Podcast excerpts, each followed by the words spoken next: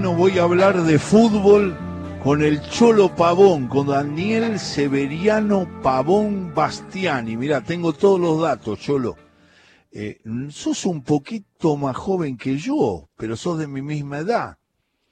Porque naciste en febrero del 55 en la escondida Chaco, en Argentina. ¿Es así? Así es, Alejandro. Un gusto enorme para saludarte. La verdad que, que para mí es un, un placer que me haga este, este, este reportaje, ¿no? Y tenía ganas, lo hablé con la producción, de charlar un poco porque has sido un trotamundo del fútbol, has jugado en muchos lados, te has destacado mucho como delantero, eras bravísimo. Y me gusta saber dónde empezaste, Cholo. ¿Empezaste en Almirante o antes hiciste las inferiores en otro equipo?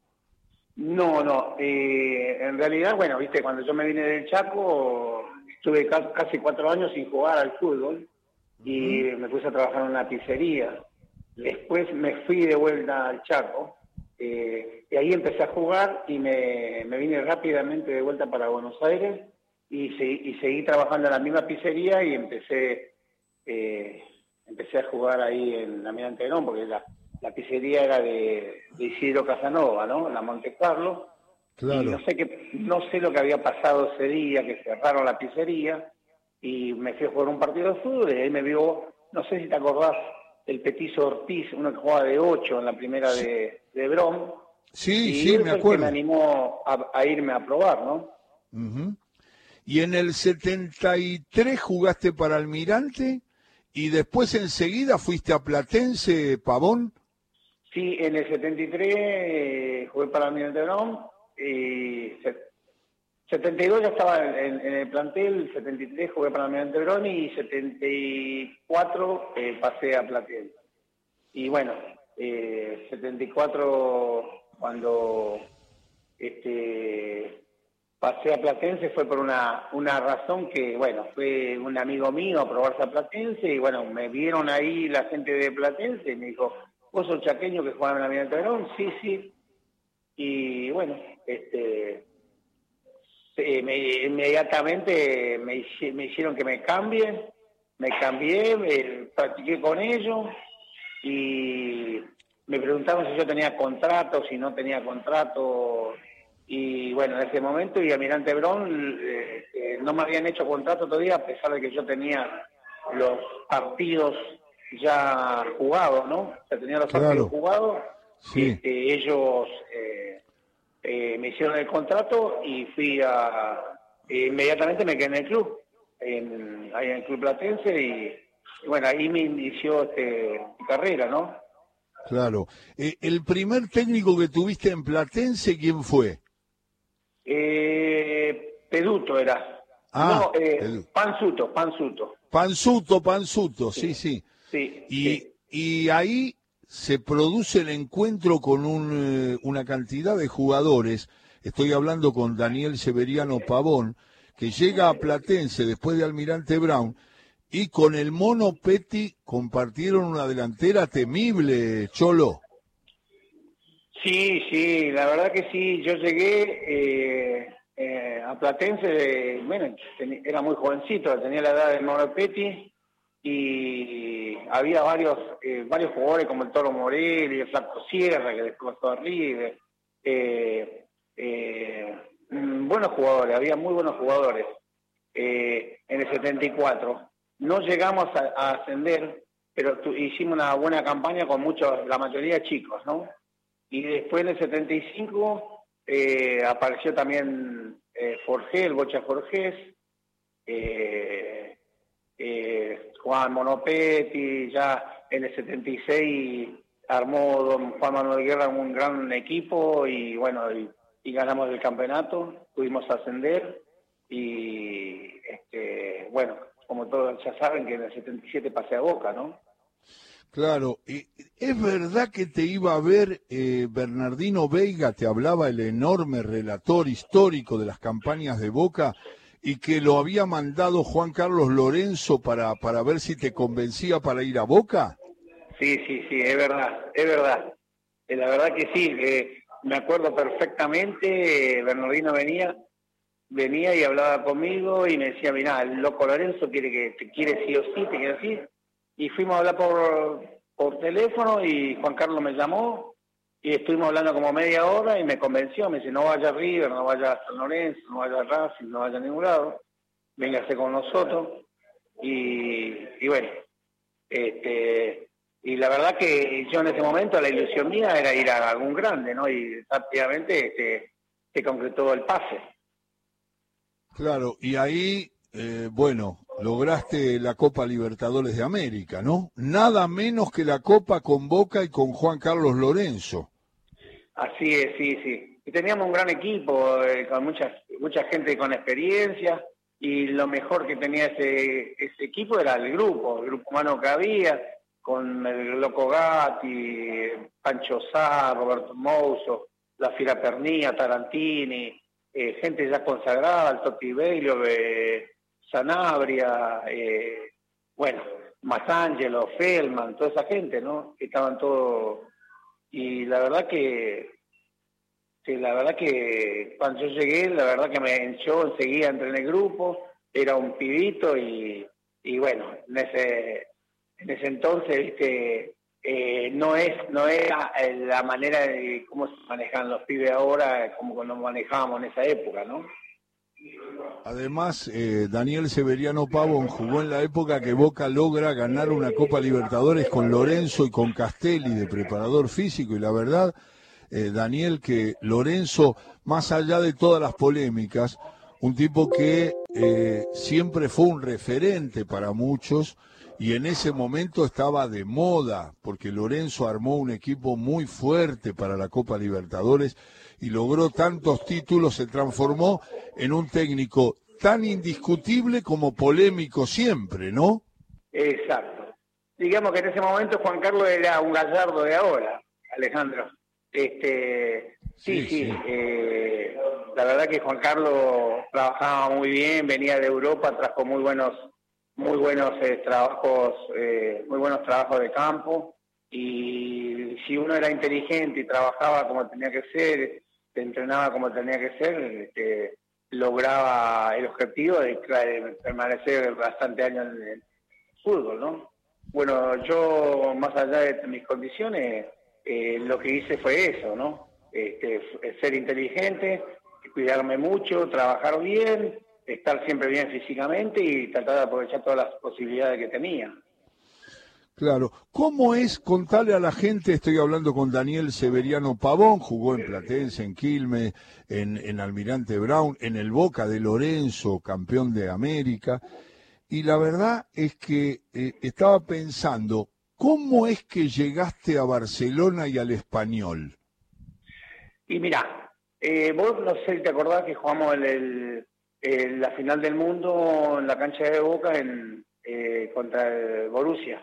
Sí. Y, y, ese día me abrió la puerta porque eh, uno de eh, el capitán del Borussia, eh, Bertibo, dijo dijo que uno de los jugadores que había jugado con el con el 21 Pavón podría jugar tranquilamente en Europa, ¿no? Y bueno, este, se dio, se, dio esa posibilidad y enseguida eh, salió la, chance de poder jugar este, eh, en el español de Barcelona, ¿no? Claro, y, qué cosa, porque eh, cuando llegaste además había, hubo un momento, Cholo Pavón, con él estoy hablando, que estabas de moda, te quería comprar todo el mundo. Y en un momento hasta se rumoreó que el Real Madrid o, el Anderlecht de Bélgica tenían interés en vos. Es verdad, es verdad. Es verdad, es más, te digo, eh, yo fui a, eh, viajé con mi representante que era José María Minguela a Madrid y bueno, no se hizo el pase porque yo me tenía que, en ese momento ya me necesitaban como extranjero, eh, digamos, como, como español, digamos, me necesitaban y me tuve que hacer este español y lamentablemente al hacerme esperar todos los papeleos tuve prácticamente un año sin jugar y bueno eh, eh, perdí esa posibilidad, ¿no? Pero estuve, hablé, hablé, estuve y también hablé con la gente de Anderlecht. Eh, me, me, fue muy bien, no a través de los goles, Alejandro, sino a través de la lo que yo rendía dentro del campo de juego, ¿no? De lo que rendía, de lo que este, en ese momento eh, eh, allá en, Europa se jugaba mucho con un solo punta y yo la verdad que eh, creo que me destacaba bastante bien por la presencia y la fuerza, la velocidad que tenía, ¿no? Entonces era muy, muy, muy, muy pretendido por, por los clubes. Claro, además me acuerdo que alguna vez dijeron que querían un goleador y se encontraron con un delantero que se movía muy bien por todo el frente de ataque, pero que a veces te atrasabas un poco y ellos esperaban un tipo solamente de área que hiciera goles y vos te asociabas al juego por las puntas y por el medio un poquito más atrasado, ¿no? Sí, sí, sí. Eh, la verdad, eh, Ale, que la, todo lo que me está diciendo es verdad, todo lo que vos me estás diciendo es verdad. Eh,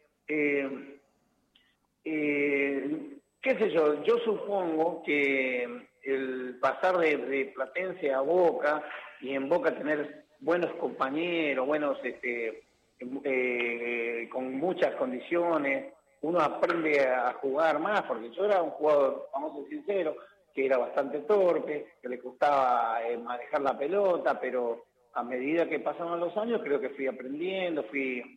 Y tenía 21 años, 22 años, ¿viste? Y a veces la responsabilidad en, esa, en, ese, en ese tiempo, en esa, eh, en esa edad, no es la misma que cuando uno después tiene la responsabilidad, tiene sus hijos, tiene que eh, darle de comer a su familia y todo eso. Yo era soltero, eh, me estaba por casar, bueno, ya en, Europa ya estaba casado, pero tenía 22 años, ¿viste, Ale? Y entonces quizá la, la responsabilidad de, uno no, no, lo toma como cuando ya tiene 27, 28 o 30 años y está por dejar el fútbol y, y, este, la preocupación es más, más, más, más grande, ¿no?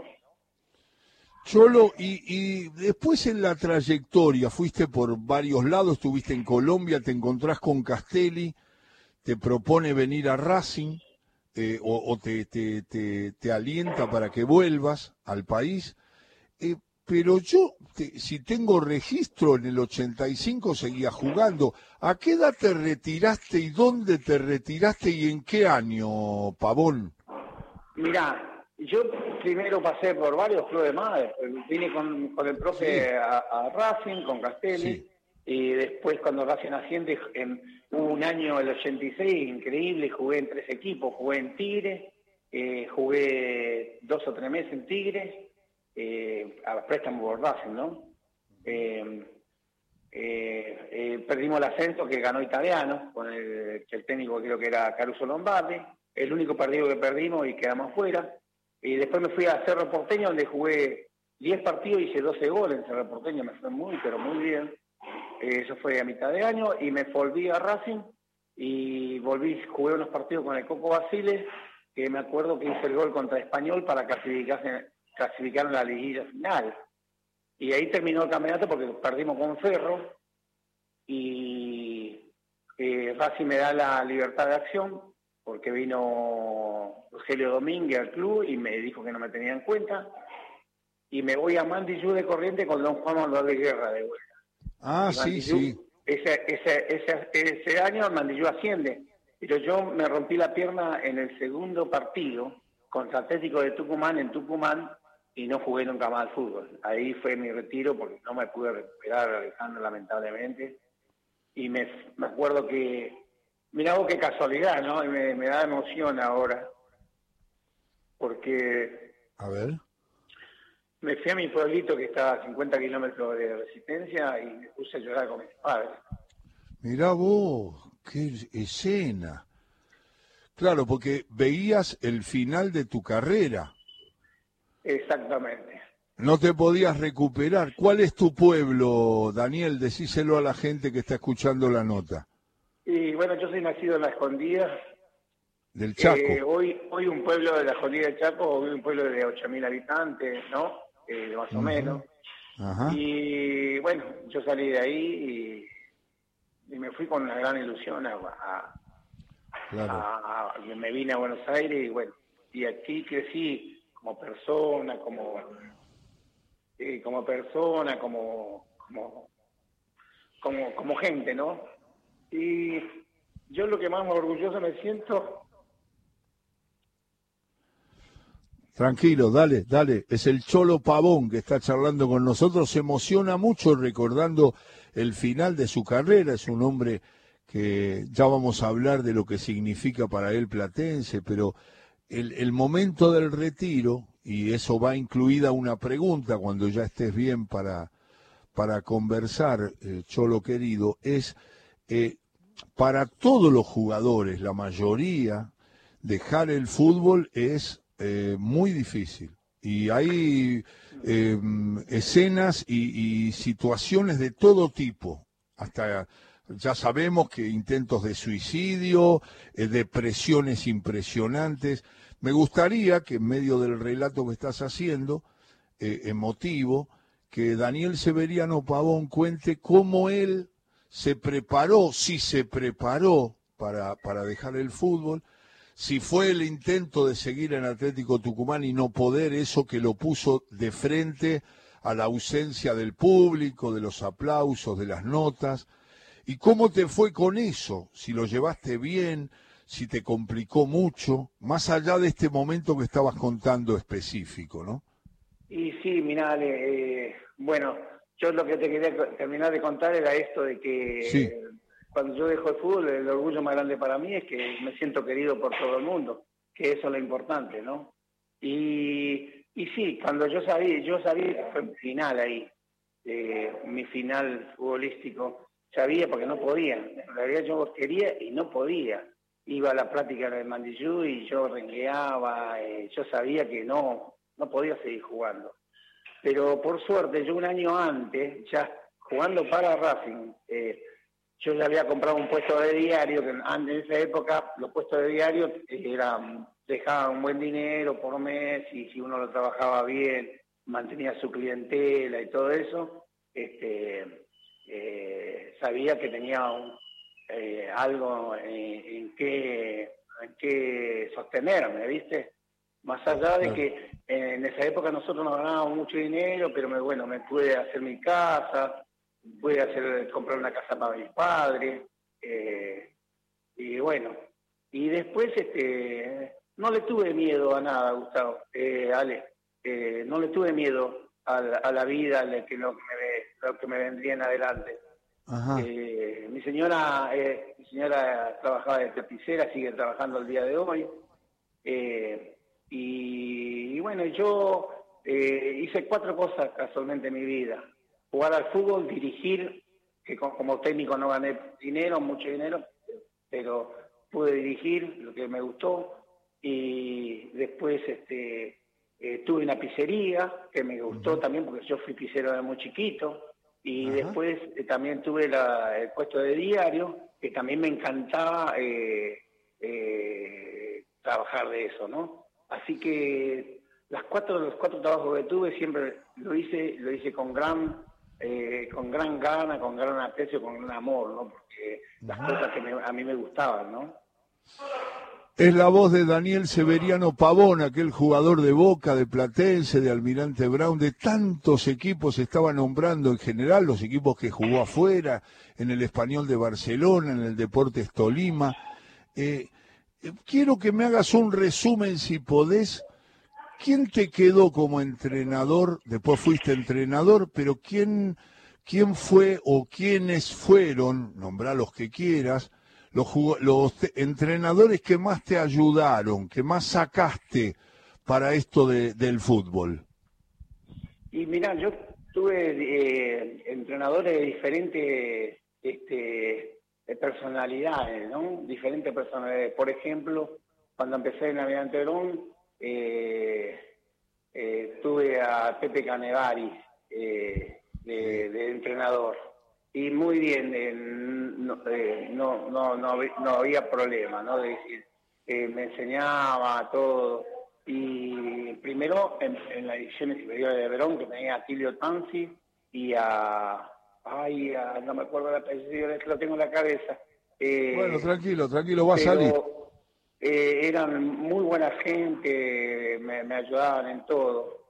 Y también cuando pasé a jugar la tercera lo tuve eh, a Bucico de, de, técnico. Y Bucico era un gran jugador que jugó en Boca, en Chacarita, en todo. Gran jugador. Y como, como entrenador era como un padre para mí. Y los primeros botines que yo estuve en, como profesional me los regaló él. Y eso muchas veces eh, eh, eh, es muy lindo, ¿no? Sabiendo que vos no sos un jugador todavía conocido ni, ni, ni nada, ¿no? Recién estaba haciendo mi primera farma yo.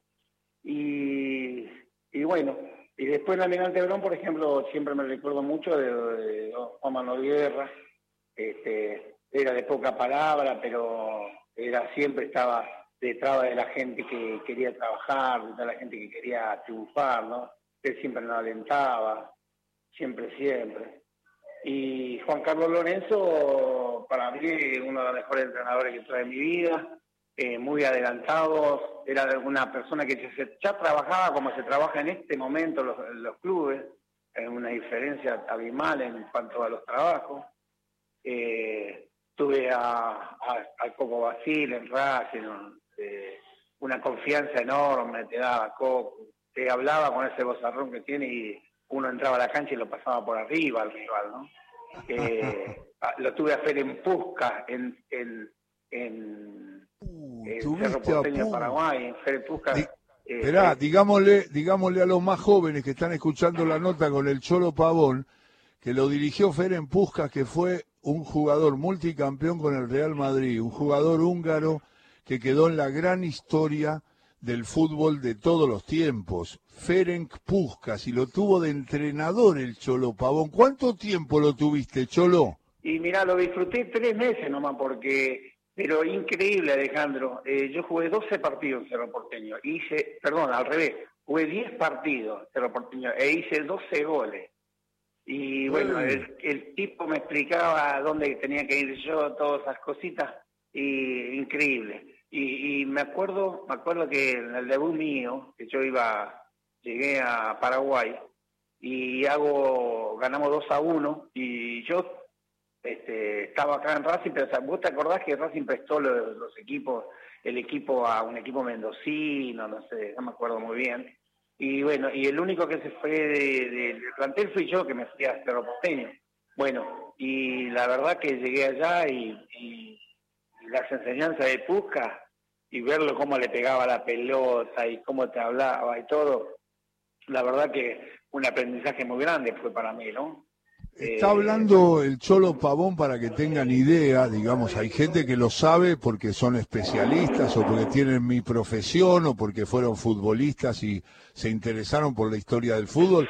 Está hablando uno de los jugadores más destacados de la historia del fútbol de todos los tiempos, porque esa delantera con Di Stefano, con Gento, con Copa, eh, fue una delantera de un equipo multicampeón, eran superestrellas y Puscas, yo un día le pregunté a Di Stefano, eh, él destacó mucho a Copa, al puntero izquierdo, que jugaba un poco atrasado, pero cuando empezó a hablar de Puscas, de la manera de definir, me empezó a contar al aire en otra radio, con una claridad Di Stefano absoluta, diciéndome, no, no, pero yo, yo le voy a contar, Puscas, y me empezaba a contar cómo tomaba la pelota en la puerta del área, cómo hacían las paredes con él, lo que significaba para los rivales, el respeto que le tenía todo el mundo del fútbol a ese jugador húngaro que no pudo ser campeón del mundo por esas cosas que tienen los mundiales, que en el 54 le ganó Alemania, en Suiza la final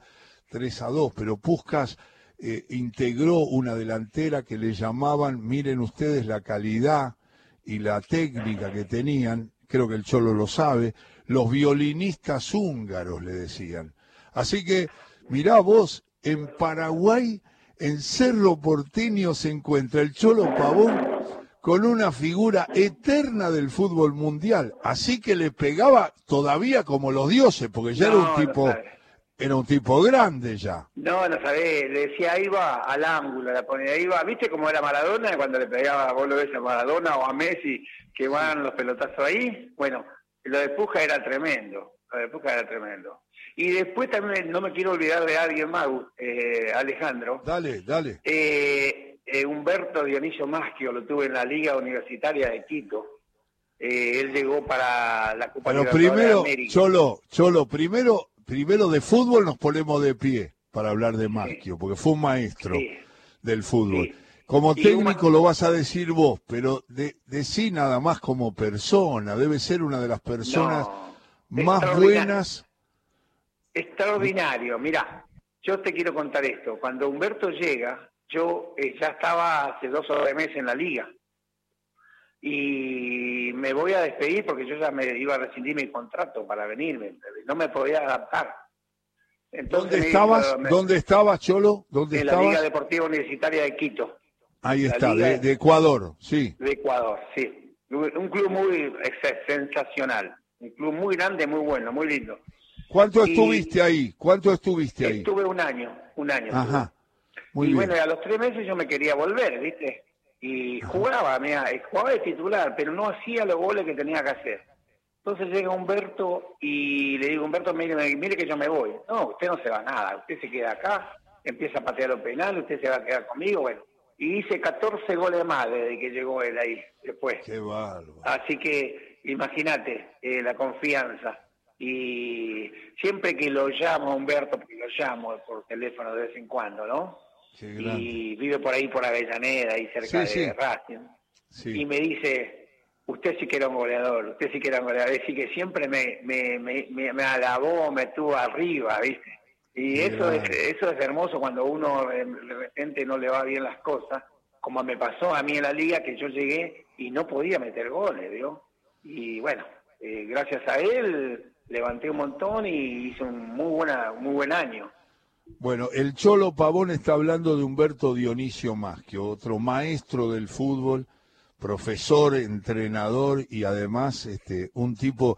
Yo cuando hablo con Maschio me eh, digo fenómeno porque lo escucho y aprendo porque él jugó en un fútbol que yo vi en parte, porque yo no vi cuando él jugaba en el seleccionado con Pipo Rossi. Alguna vez me dio cátedra de cómo quedan los mitos en el fútbol. Un día me dijo, Rossi, todo el mundo lo elogia por la personalidad, por Pipo, ¿no? Dice, por los gritos, por la presencia, eh, respaldaba la máquina de River. Pero Rossi, a mí, me daba la pelota cuando jugaba en la selección y yo no tenía que acomodar el perfil, porque él te daba la pelota a tu perfil.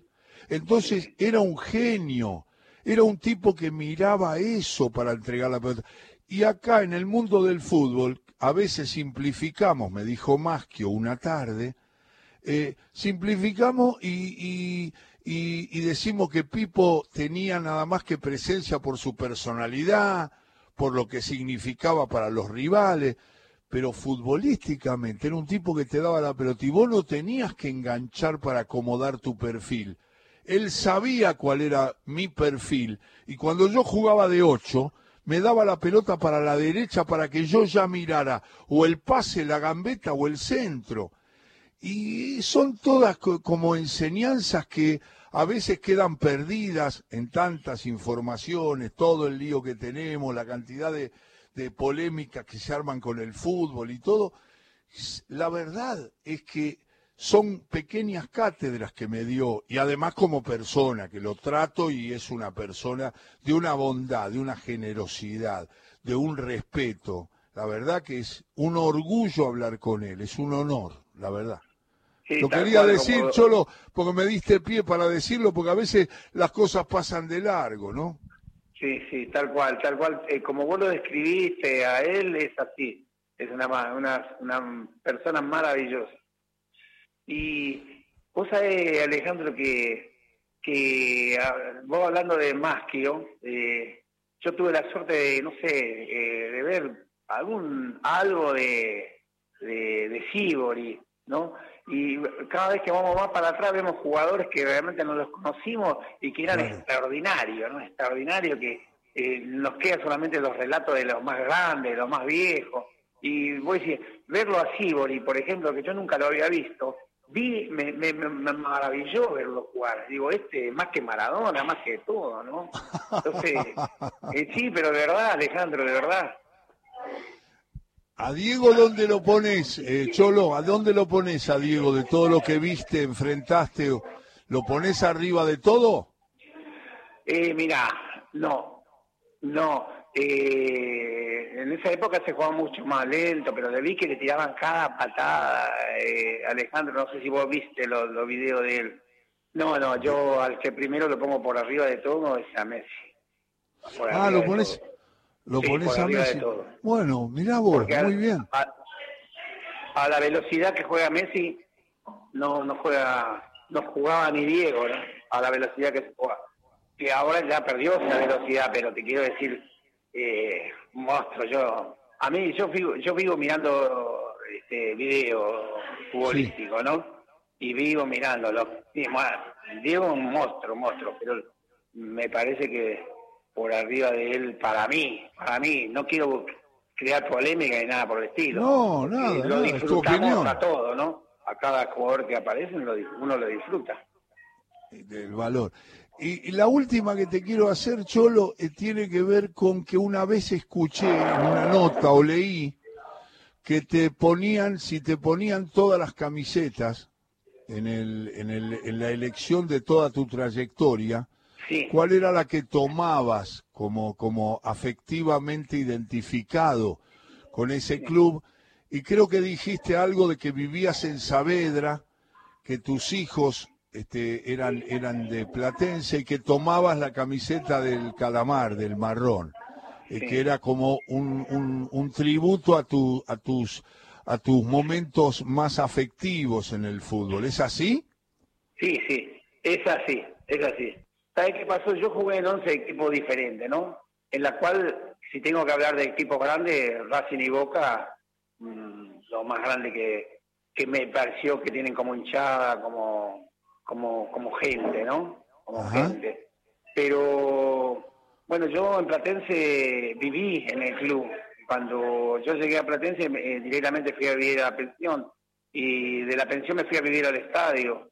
Eh, y ahí conocí a mi familia, a mi señora.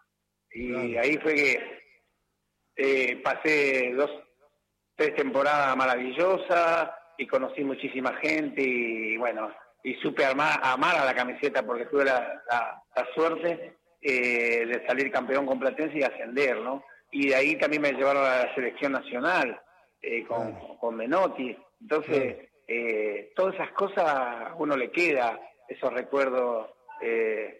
y sí, yo, yo me acuerdo que si me, me preguntaron a mí con qué camiseta me quedaría, y yo le, yo, yo le dije, y más allá de, ser, de, ponerme muchas camisetas, me, quedaría con la de Platense. ¿no? Sí, sí, me acuerdo de, fue un reportaje, algo que leí una vez y fue muy emocionante cuando dijiste, si me ponen todas las camisetas, tomo la del calamar, la del marrón, me la pongo y me quedo con ese recuerdo porque tiene mucho que ver también con tu vida afectiva. Exacto. Solo, no sabes qué placer fue charlar con vos, eh, que tenía muchas ganas, se lo pregunté a las chicas, a, Fabiana y a Paula, y empezamos a hablar y le digo, sí, ubicalo al Cholo Pavón, que tengo muchas ganas de saber cómo anda y cómo está, y charlar de fútbol con él, lo recuerdo muy bien. Te mando un gran abrazo, espero verte pronto y muchas gracias por aceptar la invitación a esta charla en nuestro Todo con Afecto. No, Alejandro, al contrario, yo siempre te escucho, me encanta como eh, tu manera de, ver todo esto, lo que es el deporte, y la verdad que para mí también es un orgullo de que me haga esta nota, ¿no? Un abrazo, Daniel, un saludo a todos y un saludo a tu gente, a tu familia y muchas gracias por esta charla. Hasta siempre, Cholo.